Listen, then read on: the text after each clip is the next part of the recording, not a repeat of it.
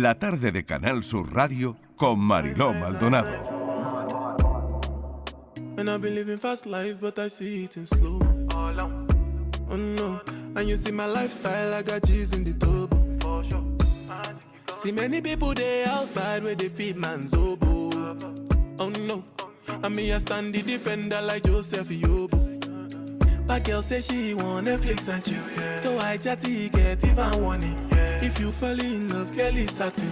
You go to breakfast, I'm not capping. Can you see dripple, I'm not catchy. I'm not faking this, no fugazi. You see these feelings, I'm not catching. I'm a quest and feet, I just want it. Happiness. If I broke, now my business. I'ma show you, you go right. All I care for the night. Mm, mm, mm. Happiness. If I broke, now my business. I'ma you, you go right. All I care for the night. If it be the reason why your baba want to jealous me. If you want to take I'm serious, I dey do top speed. No fit to resonate, I'm on a different frequency. Uh-huh. I don't think it's necessary. I be done with that somebody that could do like me. Man, I be like Musala coming off the right wing. I cut to your defender, you no need to tell me. I'm a horse, finesse. Uh, you know, say me, I'm a snap. Uh, I go carry go. If you're not careful. You know, send me a. Like go. If you're not careful. 5 y 10 minutos de la tarde ya saben que mm, a esta hora nos gusta charlar con artistas, con gente que tiene cosas interesantes que contar. Y hemos sabido de la historia de una artista, Uda Bakali, que siempre soñó con estar cerca de ciudades patrimonio de la humanidad, como por ejemplo Córdoba en Andalucía, ¿no? Ella ha querido, ¿no? Mm, Siempre estar cerca de, de nuestra cultura y hemos pensado eh, que sería muy interesante que hoy em, viniera a visitarnos. Viene con un viene con regalos bajo el brazo, además, que es que estamos alucinando con ella. Nos ha traído pues una especie de grabado para el equipo, donde bueno, ahora lo subiremos a redes, es una auténtica maravilla. Y viene con un premio de Nueva York bajo el brazo. Es decir, que viene con muchas cosas que contarnos. Ella es pintora, artista digital, marroquí, afincada en nuestro país, artista visual, experta en técnica digital y realidad aumentada. ¿no? Su carrera artística empieza en 2008, siempre ligada al arte digital. Es una mujer internacionalmente galardonada. Ha expuesto en lugares tan emblemáticos como el Casino de San Remo, en el Museo de las Flores, en paradores nacionales, en muchísimos, así como, bueno, en Nueva York, que decimos que se trae el premio, París, Monte Carlo, Barcelona y Madrid. Recientemente, además, la icónica revista estadounidense Time ha seleccionado a Uda para su primer lanzamiento, eh, que ahora nos contará porque, como veis, tiene mucho que contarnos y es un placer recibirla en la tarde. Bienvenida, Uda. Muchísimas gracias, Mariló. El placer es mío. Gracias por el cariño con el que siempre me acoge Canal Sur y gracias por el cariño de todo tu equipo y el tuyo. Bueno, el cariño es totalmente, te lo tenemos que devolver por esta maravilla que nos has regalado. Lo mínimo. Que, eh, ¿Cómo lo has titulado? Pues esta eh, obra es La Lujuria, es la obra principal de la serie Los Pecados Capitales, que es la que ahora mismo eh, estoy promoviendo y tengo la grandísima suerte de poder exponer en esta maravillosa tierra, en Andalucía, eh, más eh, específicamente en el Colegio de Médicos de Málaga. Ujú. Cuéntanos cómo, cómo ha sido ese premio en, en Nueva York y, y cómo lo has recibido. Bueno, hace tres semanas eh, fue galardonada esta obra con el American Illustration, que es un premio que se da a la ilustración, eh, que concursan pues eh, gente de todo el mundo y la verdad que siempre hace ilusión porque la gente que, que, da este galardón son compañeros de profesión, con lo cual el respeto es aún mayor, ¿no? Así que siempre con muchísima ilusión, con mucha humildad y con muchas ganas de seguir trabajando. Al final los premios pues sirven como elemento motivador, ¿no? Explícale a los oyentes qué es el arte digital. Pues el arte digital es el gran desconocido de las artes, aunque hoy en día pues se está abriendo un poco camino y tiene mucha más eh, visibilidad y más rango y más peso dentro del mundo del arte. El arte digital no deja de ser arte, lo único que se hace con herramientas digitales. Entonces eh, es exactamente igual que cualquier otro tipo de arte plástico y en vez de pues el lienzo estar pintado con acrílico o con acuarela o con eh, cualquier otra técnica, pues está hecho a través de herramientas digitales en la realidad aumentada en el arte. Explícaselo también a los oyentes porque creo que estás teniendo muchísimo éxito con esto. Pues mira, Marilo, la verdad es que sí. La realidad aumentada para mí ha sido un antes y un después en mi carrera. Empecé a utilizarla en el año 2020, eh, después del confinamiento que todos sufrimos, que fue una cosa pues eh, horrorosa, ¿no? Ese periodo tan duro. Entonces, bueno, yo descubrí que mis obras se podían complementar utilizando la, realidad aumentada, que no deja de ser otra técnica más digital que yo aplico a los lienzos. Y con esa técnica el arte lo que hace es cobrar vida de alguna manera. El arte lo que hace es interactuar con el espectador, es contar una historia, describir una historia. Lo bonito que tiene la realidad aumentada, aparte de recrear ese escenario que el público está viendo, eh, te permite darle una y mil vidas a la obra la obra no acaba nunca, es decir, que esa obra digital que tú tienes en tu pared, esta obra que ahora mismo tenemos aquí en el estudio, hoy te puede contar una historia y mañana te puede contar otra, introducir otros personajes, incluso cobrar una dimensión en, nuestro espacio físico y que tú puedas formar parte, el público pueda formar parte de manera inmersiva en ella. ¿Cómo lo hacemos? Es decir, eh, ¿Qué tengo que hacer yo con el cuadro para que tenga eh, esa realidad aumentada de la que me hablas? Bueno, pues la realidad aumentada al final no deja de ser una parte creativa y otra técnica. ¿no? La parte creativa pues, eh, es la que aportamos los artistas eh, en un momento dado, pues nuestra creatividad, cómo surge esa, esa descripción, esa ilustración que yo te quiero transmitir a través de la técnica y luego a través de diferentes aplicaciones que cada artista pues, utilizamos una u otra para poder poner en marcha o poder dar eh, vida a esa, a esa animación o a esa, a esa performance. ¿Por qué crees que está gustando tanto? Porque esto al final es la transformación del arte de alguna manera con las tecnologías. Efectivamente, yo creo, por mi experiencia, porque a mí me gusta mucho el arte digital, pero me gusta mucho el contacto con las personas. Entonces yo intento llevar mis cuadros a espacios físicos y que la gente los pueda ver en espacios físicos. ¿no? Yo creo que el éxito de la realidad aumentada, en mi caso al menos, porque traslada la emoción, traslada el entusiasmo a la gente. Em, mis obras siempre pues, han estado muy ligadas a los conceptos de optimismo, de felicidad. Yo intento hacer un arte pues mm, quizá banal, eh, pero mm, también buscando un poco en esa simplicidad, pues un poco de alegría, sin que cuente grandísimas historias, un poco simplificar la vida, que sea arte muy fácil de entender y que sirva, bueno, pues para hacerte reír o para que vivas un momento de felicidad.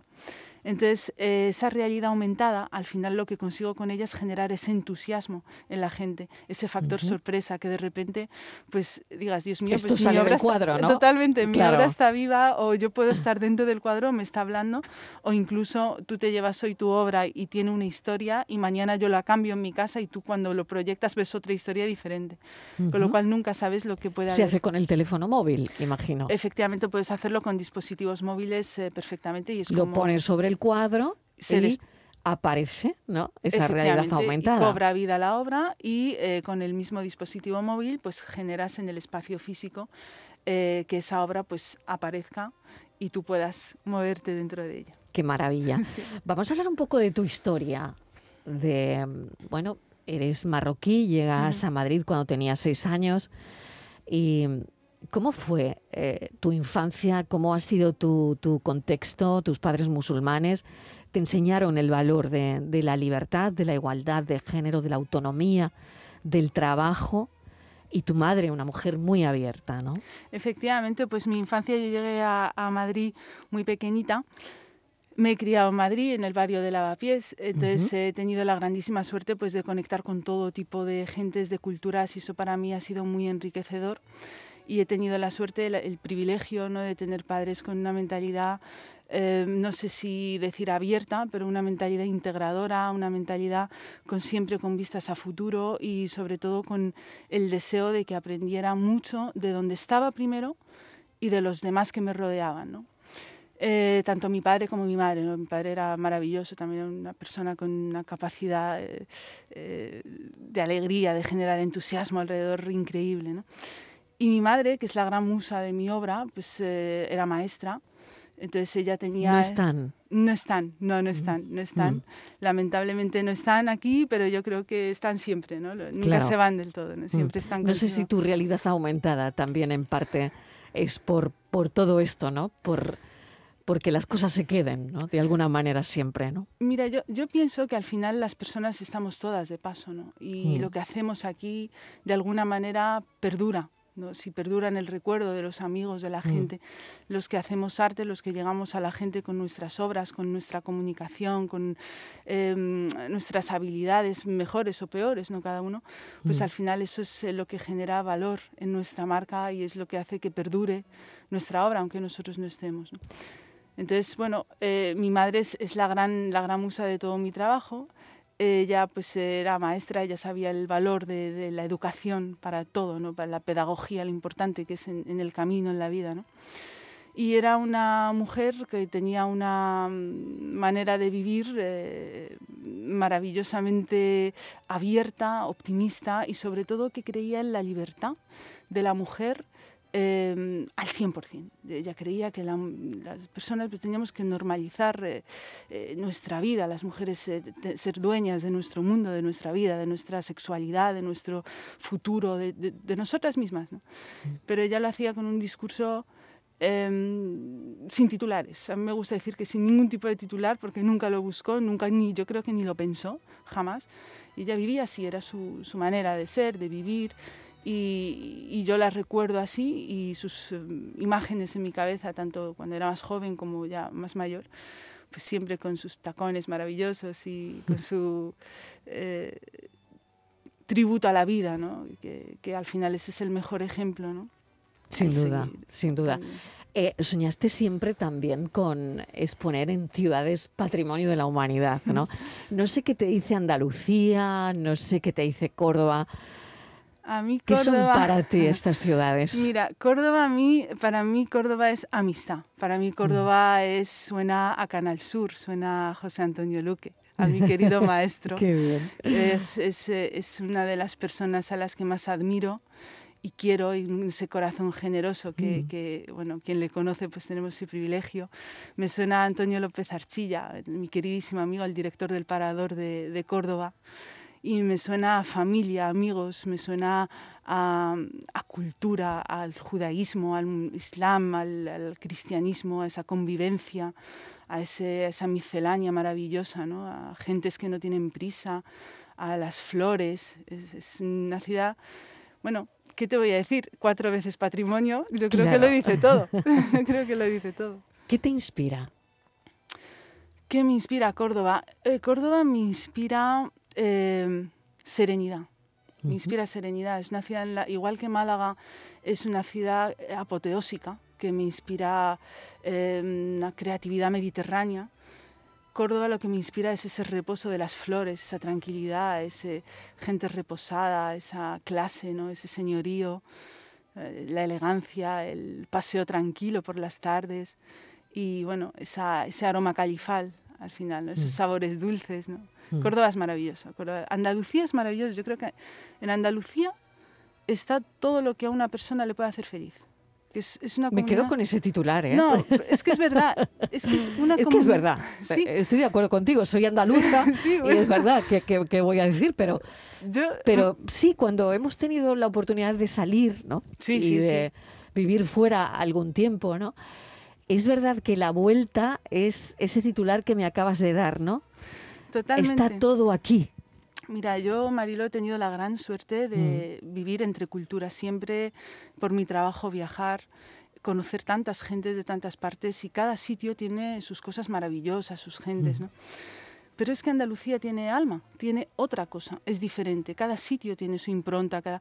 pero es que en Andalucía está todo, es que es verdad y, y lo digo con toda la, la- vamos, eh, con todo el alma y, y lo diré siempre porque aquí eh, lo tenéis todo, lo tenéis todo y eso es un privilegio. Cuando te premian en Nueva York, eh, ¿qué sientes? O, eh, y sobre todo, ¿no? Cuando acabo de comentar en, en la introducción, eh, una revista tan importante ¿no? como el Times te, te dedica a lo que te dedica, ¿no? Y, eh, ¿Qué sientes? ¿Qué piensas? Bueno. que Porque esto ya es traspasar fronteras, ¿no? Sí, Es decir, bueno, voy a llevar mi arte donde muy lejos, ¿no? Yo cuando empecé la primera mm, gran puesta en escena, la primera gran oportunidad se me dio en Cannes en el año 2018 con la serie inspirada en mi madre, con Beautiful African Woman, Ujú. en un certamen muy, muy importante, patrocinado por el Ayuntamiento de Cannes. Y bueno, eso realmente todavía creo que ni lo asumí, no, no, no lo tengo asumido, porque empecé a llorar como una loca y yo creo que todavía, así que lo pienso, empiezo a llorar. Entonces los premios al final son muy motivadores. eh, cuando te los da el gremio, pues eh, es un gran respeto porque bueno, al final son compañeros, gente que está viendo todos los días arte y tal.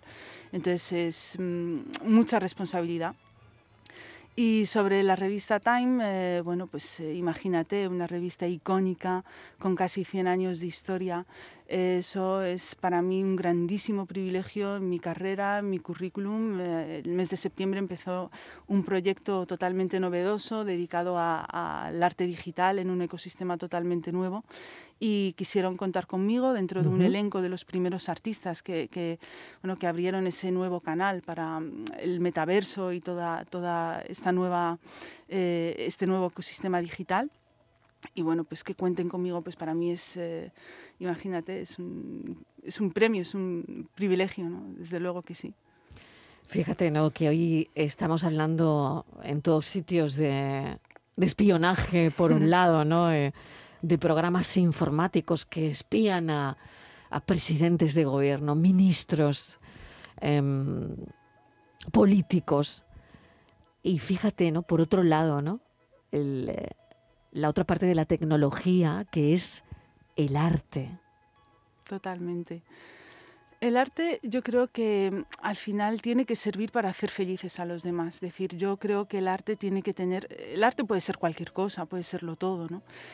Pero mi concepto del arte tiene que haber detrás una utilidad, una utilidad para el alma, ¿no? Tiene que haber una utilidad para el- el- la persona que le dedica eh, tiempo Mm. a ir a ver tu obra, para un artista visual, para un artista plástico, que por ejemplo en mi caso pues expongo, llevo mi obra a los sitios, a, la- a las ciudades, que vengan a ver mi trabajo, pues eso es eh, una señal de, de- de respeto hacia, hacia el artista, ¿no?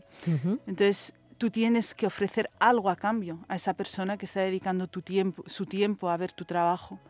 Y es ahí donde radica el gran eh, reto ¿no? de los artistas. El arte digital lo que hoy te, te, mm, permite es recrear esos escenarios, ¿no? lo que hablábamos antes, pues dinamizar ese momento con el, con el, eh, con el espectador, hacerle vivir eh, situaciones nuevas, historias nuevas, que no se mm, desconecte de tu trabajo, ¿no? Eh, intentar fidelizarle en tu historia al fin y al cabo, porque nosotros estamos vendiendo nuestro producto. Al final el arte pues no deja de ser un producto que tú pones eh, en, la- en las casas de los demás, en las paredes. de Claro, y algo tiene que decirte, ¿no? Para esa persona que se Claro. decide a invertir, a comprar una obra de arte, es que algo te identifica, algo te atrae, algo, algo crees que es diferente. y- Totalmente. Yo creo eh, que y, y te identificas con, con la obra, ¿no? Absolutamente, y yo creo que los artistas tenemos que trabajar con esa presión y, y con Mm. esa responsabilidad de que yo llego a tu casa o llego a tu programa o llego a tu sala de Mm. exposiciones y yo tengo que cumplir con, con- con ese, eh, con esa expectativa de poder ofrecer algo al público, ¿no? de poder emocionar al público, de poder llegar con una historia. ¿no? Mm. Y cuando lo consigues, desde luego es maravilloso. Eso no hay premio que, que pueda compararse a eso, a que una persona se emocione con tu trabajo. Claro que sí. Uda, ¿cuándo te diste cuenta que eras artista? Madre mía, yo creo que nunca me he dado cuenta que soy artista, que esa palabra se me hace muy grande. Yo creo que soy una trabajadora de, de la creatividad.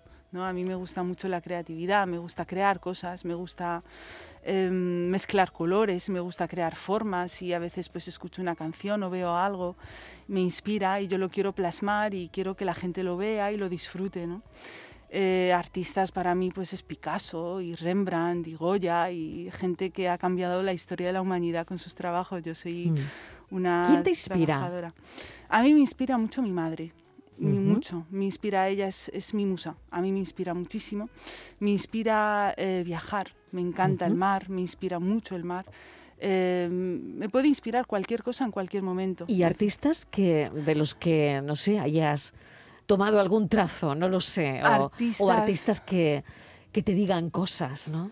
Mira, eh, admiro mucho a Andy Warhol porque mm, en el mundo del arte, aparte de la, de la, parte técnica, que es muy importante, la parte creativa, que es la, la más emocional, digamos, la parte que te llega y tal, eh, hay artistas que verdaderamente supieron cambiar el rumbo de la humanidad con sus trabajos y con su, con su arte. Pues Andy Warhol fue uno de ellos, ¿no? con el pop art, eh, Salvador Dalí, eh, Picasso, que además Picasso tuvo una obra tan completa, tan heterogénea, eh, tan intensa. bueno, son artistas que lógicamente te inspira su obra, pero sobre todo te inspira su vida y lo que fue todo su contexto. Al final, para mí, es lo que comentabas, el artista es el conjunto, ¿no? es ese 360 grados, ¿no? es todo. Entonces, esos artistas realmente me, me cautivan mucho. Y luego hay tendencias, hay periodos eh, de la historia del arte que me, me, apasionan, como el barroco, como el rococó, como el renacimiento. Y me gusta pues visitar esas ciudades donde pues me puedo encontrar eh, a esos, eh, esas esculturas o esas eh, obras arquitectónicas eh, en las calles, pues Florencia o Venecia, pues esa maravilla, ¿no? Roma. Y eso pues toda inspiración. Y por supuestísimo me inspira el Mediterráneo. Málaga es una ciudad que es inspiración de punta a punta. Es una ciudad que además eh, yo la relaciono muy estrechamente con la excelencia, porque Málaga se ha focalizado en la excelencia. Málaga ha querido ser excelente y, ha logrado ser excelente, mm. con mucho trabajo, con mucho esfuerzo, muchos años y con mucho tiempo y haciendo las cosas muy bien. ¿no? Y en Málaga, eh, bueno, pues eh, la ciudad de Picasso, la ciudad de Antonio Banderas, eh, es que el, Thyssen está ahí, el Pompidou está ahí, mm. obras del arte ruso. Y, y, sin más, simplemente paseándote por la Malagueta y viendo esa luz mediterránea maravillosa, eso es inspiración pura, ¿no? Eso es, o sea, es arte por todos los costados. Cuántas cosas te inspiran, ¿no? Que me está encantando esta, esta charla. Estoy abierta a todo. Por si se acaban de incorporar, estamos hablando con una artista, pintora, artista digital, Uda Bacali. Eh, acabamos de comentar su premio en Nueva York, hemos hablado de la revista Time, donde ha sido seleccionada para su primer lanzamiento. ¿Cómo, cómo se valora el arte digital? Porque, claro. Qué buena pregunta, esa es una pregunta. Ahora, ahora, claro, esto mm, sí, sí, yo creo que va a cobrar su valor en el mercado del arte, ¿no? O no, no lo sé. Eh, Mira, el mercado del arte Me cuestiono esto, ¿no? Sí, el mercado del arte es tan, tan complejo, tan complejo y tantas variables y tantos factores, ¿no? Que es muy difícil. Pero es verdad que el arte digital, sobre todo en Europa, en Estados Unidos mucho, mucho menos, ¿no? Pues, eh, tienen más, más cultura sobre, sobre, el arte digital, sobre las reproducciones y más. Hmm.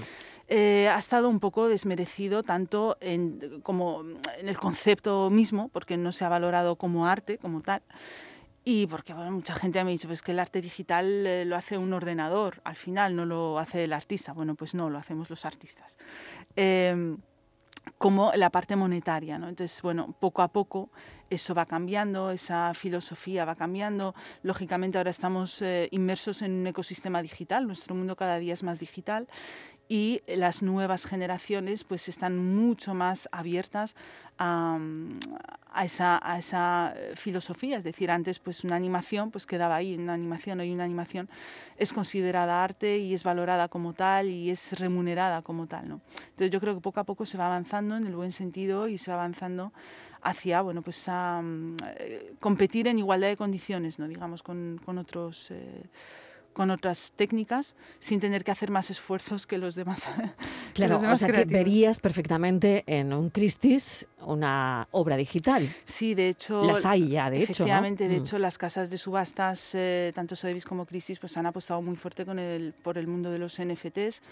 Eh, que es arte digital puro y duro, y al igual pues que la revista Time, que ha sido una de las pioneras eh, en, meterse en el mundo de, del metaverso y de los NFTs con, con, mucho éxito y haciendo un trabajo brillante y trabajando con artistas de primer nivel y dando valor, revalorizando a esos artistas, dando valor a sus obras y monetizando sus obras, porque es importante también, y ya que me das esta maravillosa ventana que llega a todo el mundo, que los artistas vivimos de nuestro trabajo y los eh, de todo tipo de artistas, eh, los actores, los directores de cine, los fotógrafos, los artistas plásticos, los digitales. Entonces, bueno, aparte de que la obra sea más o menos bella, que conecte más o menos, pues la gran mayoría de los que trabajamos en este medio eh, hacemos nuestros trabajos para tener una conversión porque si no, pues no podemos continuar el camino, es, es, normal, es, es, lógico. Entonces, bueno, pues hoy eh, sí que se están abriendo más canales, hay más posibilidades de que podamos eh, bueno, pues monetizar mejor nuestras, nuestras obras y nuestros trabajos. Pues te voy a agradecer enormemente esta visita. Um, mil gracias porque gracias la verdad es que no sé si yo ya puedo decir que he entrevistado a un artista del metaverso. No bueno, lo sé. Ahí no, estoy. No sé si estoy. ahí estoy. Eh... Yo puedo llegar a casa y decir, acabo de entrevistar a un artista del metaverso. Eh, ahí estoy, estamos en ello. Y bueno, yo creo que el metaverso es el día de hoy es, es um, una realidad, es una realidad que hay que conocer, hay que entender, hay que conocer sus reglas, hay muchísimo por hacer, hay muchísimo porque es una cosa muy incipiente. Y, y es muy apasionante porque realmente son muchas cosas, ahora mismo hay... Eh, mucho caos porque es algo nuevo y porque bueno pues eh, todo lo nuevo pues eh, susceptible de cambios pero lo bueno es que es una nueva vía para todos los artistas digitales, sobre todo todos los artistas en general, pero los digitales en particular. ¿no? Entonces, bueno, yo creo que está muy bien estar dentro, conocerlo desde dentro, intentar pues aportar todos los valores eh, y, y, mejoras desde, desde dentro. Yo creo que tiene futuro, el futuro y el presente cada día es más digital y el futuro yo creo que mm, tiende hacia lo digital claramente. Y entonces tenemos que participar de ello, conocerlo ser absolutamente críticos y que la crítica pues sea lo más constructiva posible porque así ganaremos todos siempre. ¿no? Uda, mil gracias, gracias de verdad por habernos acompañado. Ha sido un auténtico placer y mil gracias por lo que la obra que nos dejas, además. y, y, te deseamos muchísima suerte y nos veremos pronto. Esta es tu casa. Muchísimas gracias, Mariló. Te deseo todos los éxitos que mereces y que has cosechado durante tantos años. Para mí es un privilegio estar aquí y un privilegio hablar para Andalucía, que es una tierra que quiero y es aquí donde bueno, me gustaría trabajar y, y desarrollar mi obra, vamos, de aquí al infinito. Muchas Mil gracias. gracias. Suerte. Gracias.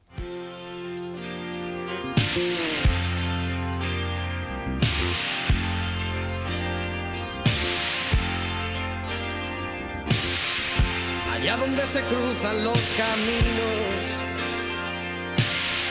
donde el mar no se puede concebir. De regresa siempre el fugitivo, pongamos que hablo de Madrid.